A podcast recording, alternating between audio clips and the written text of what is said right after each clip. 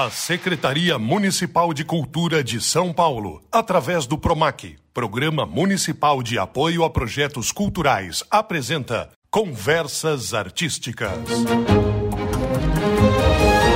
Salve, salve! O programa Conversas Artísticas começa agora direto do céu rosa da China. Aqui é Paulo Bonfá. E eu sou a Camila Srouge, eu vou te acompanhar aí nessa conversa incrível que a gente vai ter com um convidado sensacional, né, Paulo? Nós estamos aqui cumprindo todos os protocolos de segurança sanitária, não apenas no período de gravação do programa, mas durante toda a produção das outras atividades do projeto aqui no céu. Isso quer dizer que estamos todos usando máscaras o tempo inteiro para garantir a segurança segurança de todas as pessoas que estão transitando aqui pelo céu rosa da China. Hoje conosco nesse episódio especial, Manuel da Costa Pinto. Seja muito bem-vindo e agradecemos a liberação da TV Cultura também para que você participasse conosco. Perfeito, é um prazer estar aqui para conversar sobre literatura. É sempre, eu digo que é não apenas um prazer, como uma espécie de obrigação, assim, é uma, é uma missão, né, para quem trabalha com literatura, falar sempre, difundir a palavra literária, é sempre uma coisa muito importante, e a oportunidade que vocês dão para uma pessoa que trabalha com literatura compartilhar um pouco essas leituras, acho que é impressionantemente bem-vinda. Assim. E para nós, também para os alunos e para os ouvintes, para as ouvintes, é muito legal ter a sua perspectiva sobre esse tema, em que a gente tem abordado diferentes ângulos o ângulo de um autor, de uma autora, o ângulo de um editor, e você milita, né, você atua na crítica literária, que eu acho que é interessante, inclusive, começar explicando para as pessoas, porque o termo crítica, ele normalmente já é associado a algo pejorativo com relação àquilo que é avaliado, né? Ah, então o crítico de cinema, ele parece que ele vai apontar defeitos, né? O crítico literário, ele vai dizer isso é bom, isso aqui não é bom e vai acabar com o trabalho, mas na verdade essa é a denominação de alguém que trabalha avaliando criteriosamente, acompanhando o mercado e se especializando, né? Os críticos, como é o seu caso, também têm áreas de especialização. Não, sem dúvida. A crítica literária nasce pela necessidade de aprofundar as camadas de significado e de possíveis interpretações de uma obra, seja de literatura, seja de cinema, da música, das artes visuais. A gente tem duas possibilidades de fazer ter uma fruição artística, daí falando da literatura. Você pode ler um livro simplesmente você gosta de ler livro, você leu, gostou, não gostou. Mas às vezes você quer, aquele livro te perturba, é enigmático para você, você gostaria de conhecer mais alguns contextos em que ele foi escrito, da obra do autor, alguns significados ocultos, algumas relações que a obra contém entre o seu conteúdo e o conteúdo de outros livros. É muito comum na literatura, por exemplo, um, autor fazer alguma referência a, algum clássico da tradição literária o crítico, de alguma maneira, ele ajuda o leitor a aprofundar essa leitura, dando subsídios, informações. Claro, o crítico também faz a sua avaliação. Um bom crítico jamais faz uma avaliação no sentido assim categórico. O livro é ruim, é bom, gostei, não gostei. Isso seria é, bastante banal. O crítico não, ele confere alguma base, uma consistência ao seu, à sua análise, ao seu juízo. Quando ele fala é bom, é bom, é fraco, é, é, é complexo, é interessante, não é, etc. Ele pode falar isso, mas isso é a conclusão. O que interessa na crítica literária é um pouco aprofundar a leitura, ver as camadas de leitura, que é, toda leitura convida a uma releitura. Quando a gente lê um grande livro, a gente tem vontade de retornar ao começo e ler de novo, porque a gente vai aí é, perceber nuances que a gente não percebeu numa primeira leitura. A maior parte de nós, e mesmo os críticos, não fazem isso. Por quê? Porque não tem tempo. O mundo ars longa vita breves é aquele provérbio latino, né? A arte é longa e a vida é breve. Então você tem que ler o maior número possível de livros ao longo da sua vida. Então não dá para ficar repetindo. Se bem que eu pessoalmente adoro reler. Eu tenho quase que mais prazer de reler os grandes livros que me apaixonaram do que de descobrir outros, para falar a verdade. Você rabisca livros? Totalmente. É, porque é um hábito de pessoas que leem bastante, às vezes, né? Fazer anotações sobre os livros e depois ler as próprias anotações também sobre o livro. Olha, eu faço muito, de, eu tenho muito hábito de grifar, sempre a lápis. Se bem que eu nunca vou lá apagar, então, mas é só uma, vamos dizer, um pudor que eu tenho de não grifar com caneta. E eu coloco muito post-it também Porque às vezes eu coloco, eu grifo, mas depois eu falo, bom, mas tudo bem, mas eu preciso saber onde que eu grifei. Eu coloco um post-it. É aquele papelzinho autoadesivo que as pessoas usam para fazer lembretes né, em casa, no trabalho. Exato. É, é dessas palavras que a gente não sabe se são tão de domínio público, né?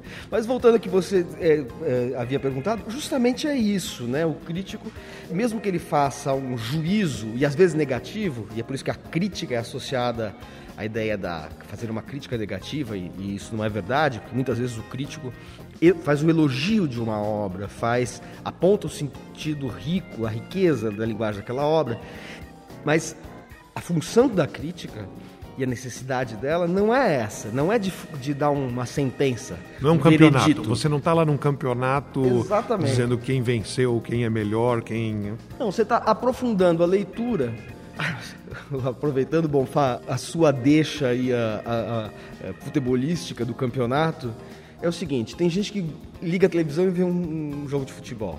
Tem gente que assiste também as mesas redondas, os programas de debate. Eu, por exemplo, adoro ver, claro, não todas, porque algumas são muito bestas, mas tem algumas que são, tem jornalistas muito preparados para falar sobre questões de tática do time. É análise, é, né? Análise mesmo. Eu sou apaixonado por futebol e gosto de ver essas mesas. A gente pode fazer um paralelo um pouco com a função do crítico. Muita gente lê, mas algumas pessoas são leitores que querem um pouco mais, querem discutir aquilo, tem prazer na discussão. Sabe? Tem gente que vai para para o bar para discutir questões políticas, religiosas, familiares, não sei o que. Tem gente que vai para os cafés e, e, restaurantes e bares e às vezes fica falando de literatura, teatro, música, arte, seja lá o que for. O crítico, ele se insere um pouco, ele dá um pouquinho de, vamos dizer assim, de densidade a essa discussão que tende a ser prazerosa. Então eu defendo a ideia de que a crítica não deve ser vista com antipatia, pelo contrário. Claro, a humanidade é feita de pessoas simpáticas, antipáticas, neutras, é, enfadonhas, é, admiráveis e por aí vai. Então você tem críticos como que correspondem a, a, todos os tipos humanos possíveis. Mas a crítica em si é, uma, é simplesmente isso, um aprofundamento da forma de ler, compreender, entender literatura. E isso se aplica às outras linguagens, para as quais também existe crítica. Mas, Manuel, de que forma que você se descobriu crítico? Porque quando alguém gosta de escrever, ela vira e fala assim, ah, você é um autor. De repente a pessoa gosta de ler, ela se torna um leitor voraz. Agora, se você falou que a crítica nem sempre tem um aspecto negativo, eu não posso nem brincar que você era uma pessoa crítica e por isso se tornou um crítico. O que te levou a ser crítico literário? Pelo contrário, acho que assim, justamente não, não era o aspecto crítico que me pegou na, na literatura e me levou para o jornalismo literário, no qual eu tenho a função de crítico literário.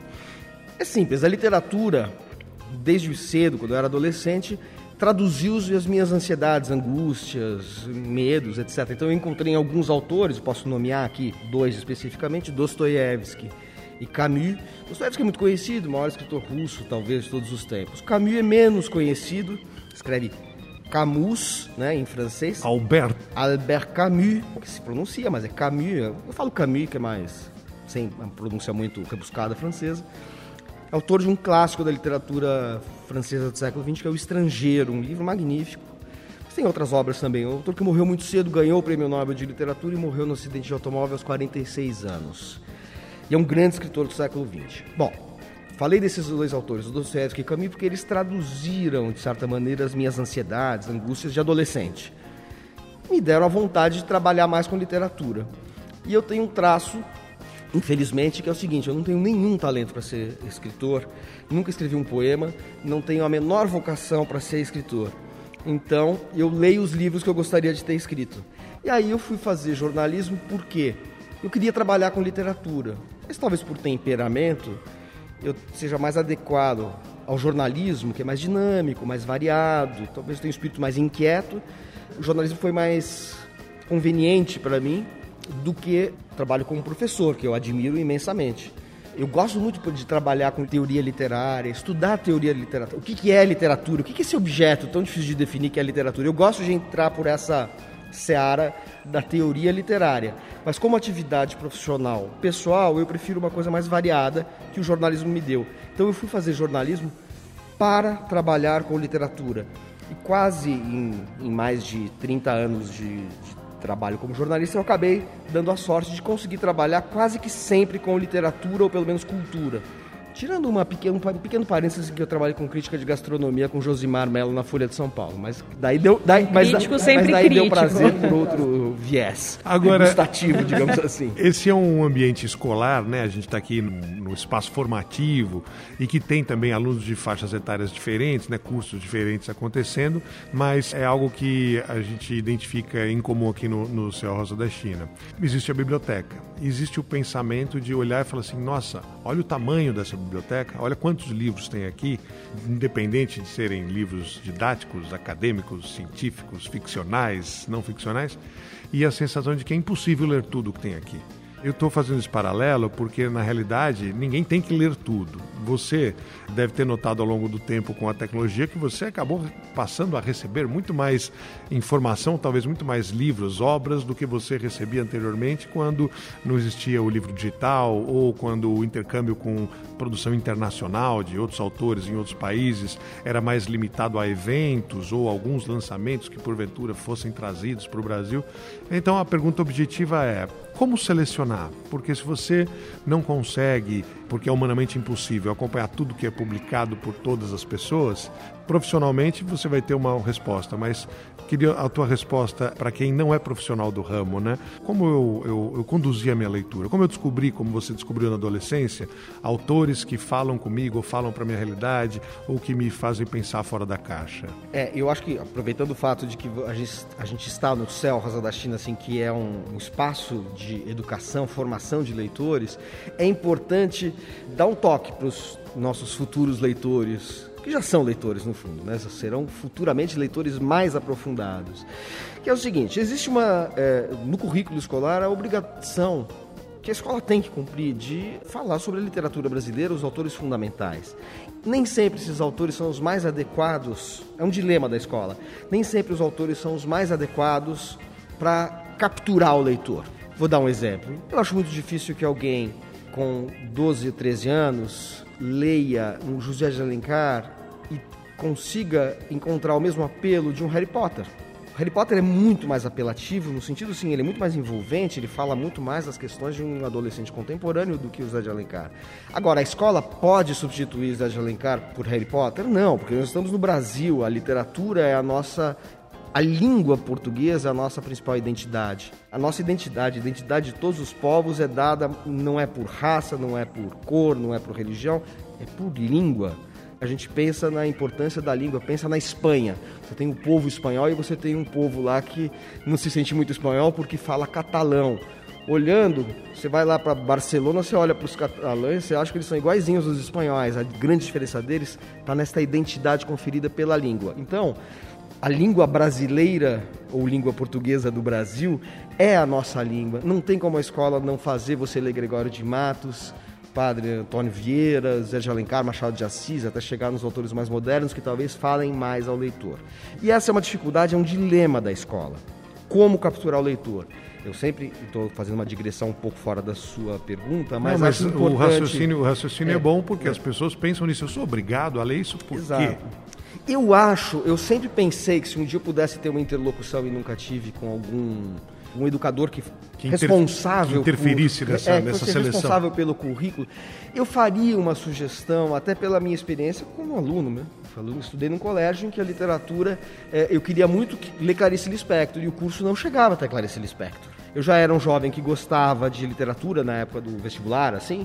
Eu queria chegar em Clarice Lispector, eu queria ter aula sobre Clarice Lispector. Não, e, a minha, e o que eu tinha chegava no máximo até Graciliano Ramos, sei lá. Parava antes, porque a, a Clarice era muito contemporânea, era muito recente. Ela tinha morrido em 77, eu saí da escola em 83. Então, ela, ela era uma autora muito recente, ainda não tinha sido assimilada pelo sistema educacional.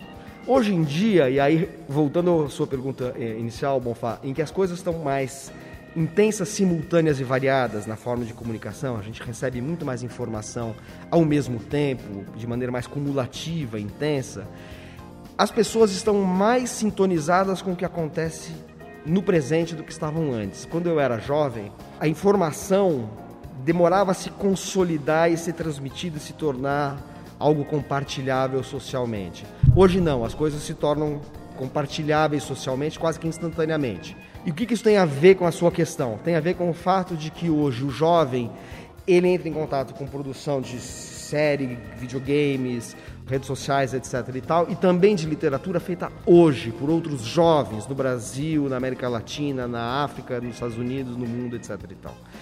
Esse jovem, ele, ele já é, ele frequenta a escola e tem que ler o livro que vai cair no vestibular, mas ele também está em contato através das redes sociais com a literatura que é produzida nesses lugares todos e que falam muito ao cotidiano dele, à realidade dele. Então, por que não colocar, fazer um, uma, uma espécie de, de linha intermediária? Você continua adotando autores da língua portuguesa do Brasil, porque isso é fundamental na formação escolar brasileira, mas ao mesmo tempo sintoniza o currículo com as preocupações contemporâneas, de alguma maneira invertendo ou incluindo o contemporâneo ou a literatura contemporânea no currículo como forma de capturar o leitor.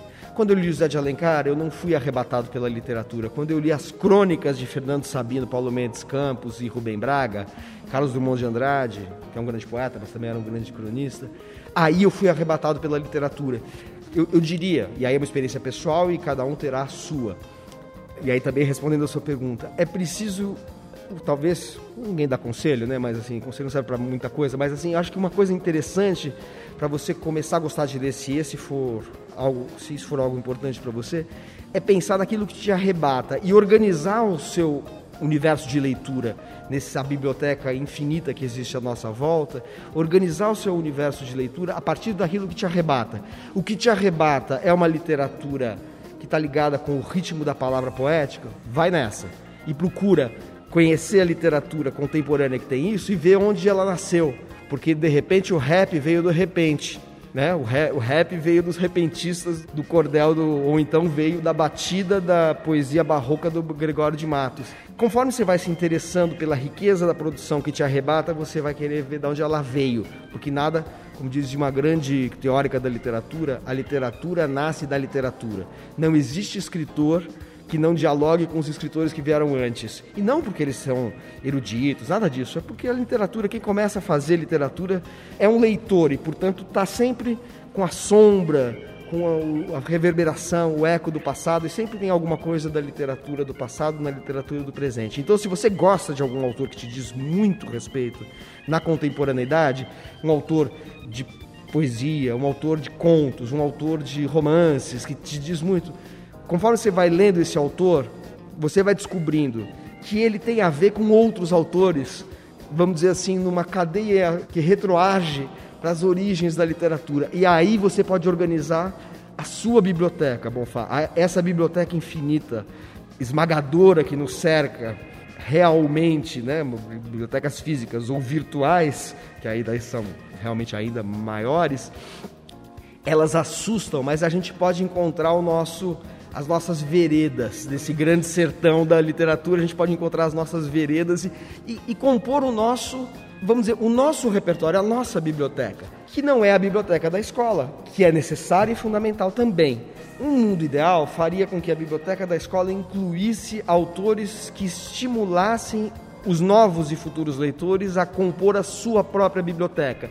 Eles teriam que conhecer Gregório Vieira, uh, Manuel Antônio de Almeida, Zé de Alencar, Machado de Assis, Mário, Oswaldo, Clarice Guimarães, eles teriam que conhecer isso, mas eles também teriam, vamos dizer, aquela isca para encontrar aqueles autores, brasileiros ou não, que os arrebatam, e aí eles iriam constituir na literatura brasileira internacional, universal, a sua biblioteca pessoal. Mas, faça isso. Manuel, eu entendo e ficou muito clara a tua explicação, mas para não afligir nenhum dos nossos ouvintes, das nossas ouvintes, e passar a bola para Camila aqui, é exatamente o mesmo fenômeno que acontece com todas as outras áreas do conhecimento ou das artes. É impossível ver todas as músicas que são lançadas, é impossível assistir todos os filmes que são produzidos, é impossível, né? Você precisa talvez identificar o seu gosto, confiar em algumas curadorias, ou seja, é, pessoas ou professores ou profissionais, né, que se dedicam àquilo e portanto indicam alguns caminhos. Ou críticos. Críticos, claro,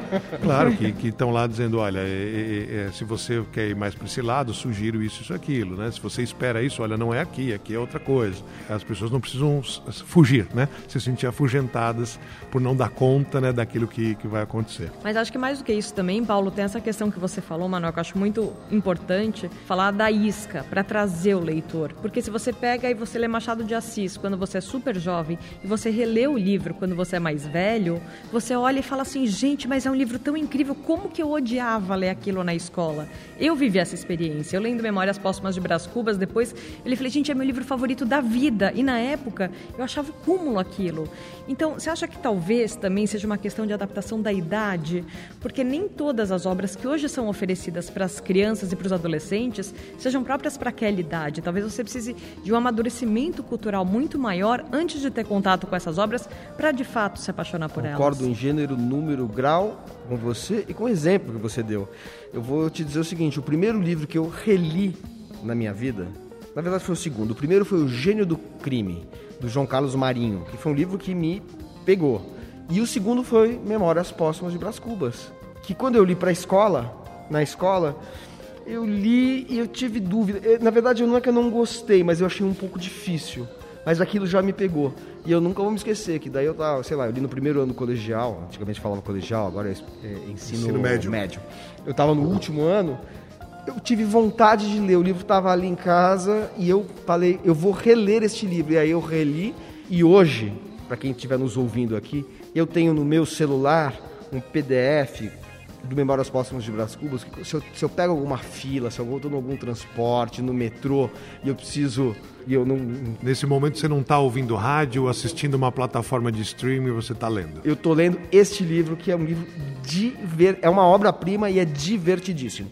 Agora, respondendo de maneira mais consistente assim e sem exemplos pessoais a sua pergunta, eu diria é, que de fato Outro dos dilemas do currículo escolar é a adequação da linguagem à idade. E aí é um fenômeno muito particularmente brasileiro, porque o Brasil, diferentemente de outros países, tem uma distância enorme. O brasileiro não, tem, não se dá conta disso. Existe uma distância enorme entre a língua escrita, registro culto da língua, e a língua falada. E eu, eu iria te perguntar, a seguir, por isso a indelicadeza da interrupção, sobre os neologismos e sobre as reduções e abreviações da era digital. Você está dizendo aí de uma coisa clássica, né? A gente escreve de uma forma e fala de outra. Uhum. E hoje em dia a gente já está escrevendo de uma terceira forma que a gente não fala pela instantaneidade da troca de mensagem e da informalidade. A dinâmica da língua falada, ela é sempre maior do que a da língua escrita, em qualquer idioma. Porém, basta ou é suficiente ficar no âmbito da língua portuguesa.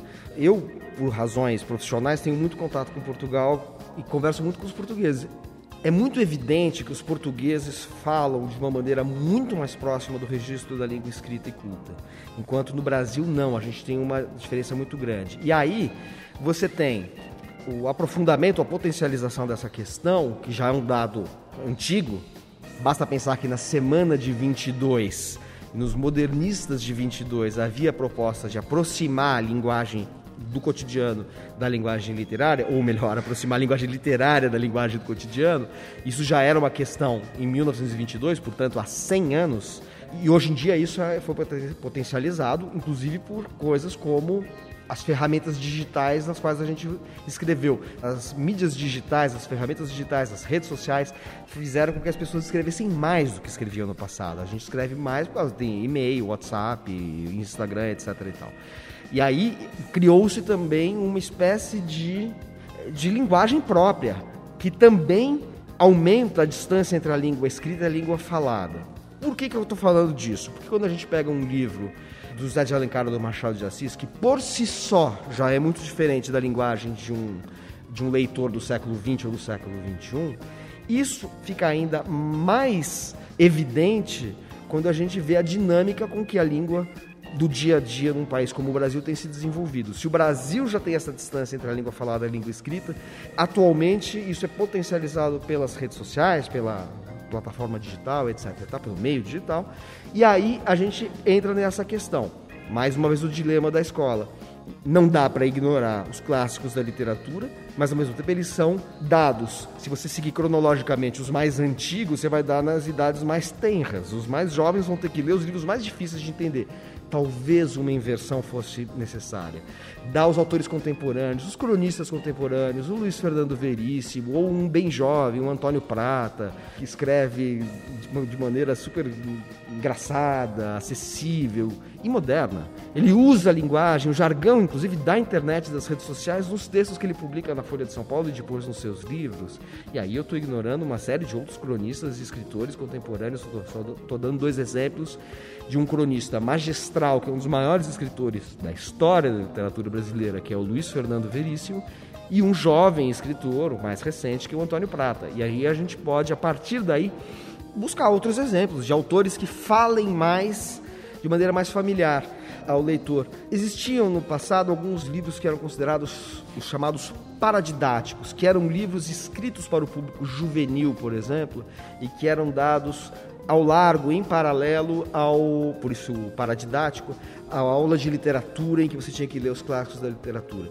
Confesso a minha ignorância, não sei como isso entra hoje em dia no currículo, mas eu acho que é uma fórmula interessante. Porque, só para voltar ao exemplo pessoal que, que eu compartilho com a Camila, de fato, Memórias Póstumas de Brás Cubas foi o primeiro livro que eu reli, que eu gostei muito dos clássicos da literatura. Mas antes dele, o que me pegou mesmo foi O Gênio do Crime, do João Carlos Marinho, que é um autor que morreu até recentemente, para público juvenil.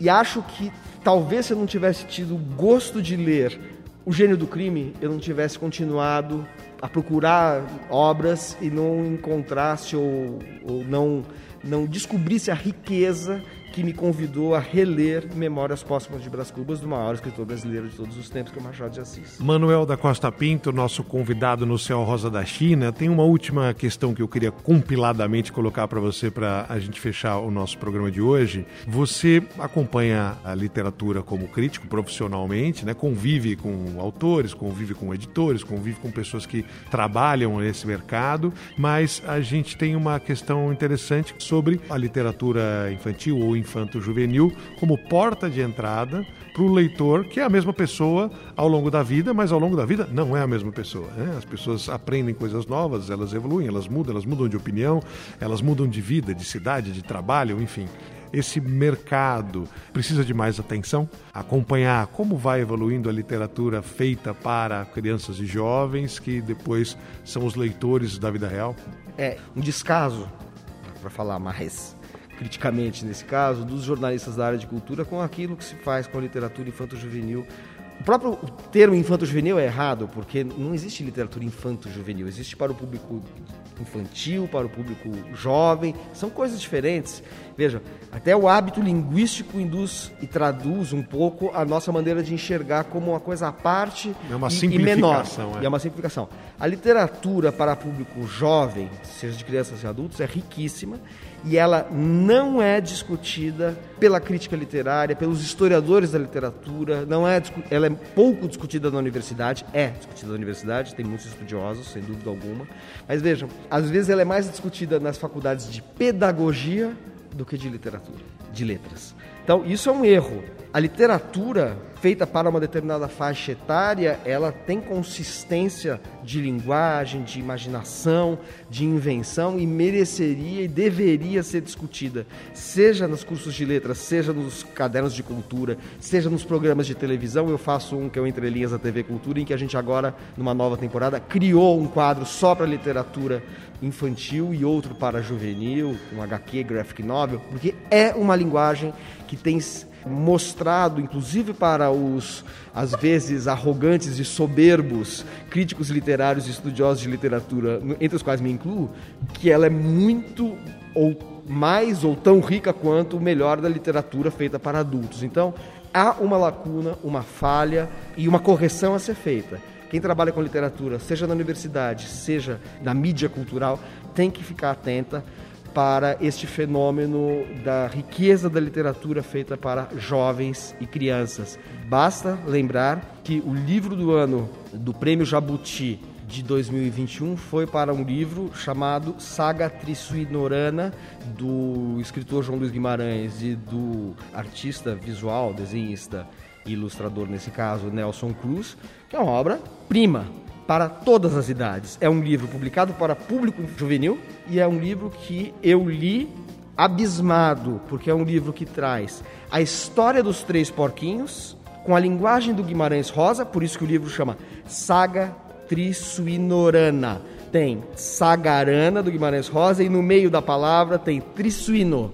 Trisuino, três porquinhos neologismo, uma, uma, uma espécie de palavra valise, assim, totalmente inusitada. Então, é a história dos três porquinhos contada com a linguagem, o estilo do Guimarães Rosa, e que coincidência, o autor se chama João Luiz Guimarães, e o Guimarães Rosa se chamava João, é, João Guimarães Rosa, né? Então, o, Luiz, o João, João Luiz Guimarães conta a história dos três porquinhos à maneira do Guimarães Rosa, e no fundo dessa narrativa, que tem um lado visual também, você tem como se fosse assim, o cenário da história, o rompimento das barragens, como houve em Mariana e Brumadinho.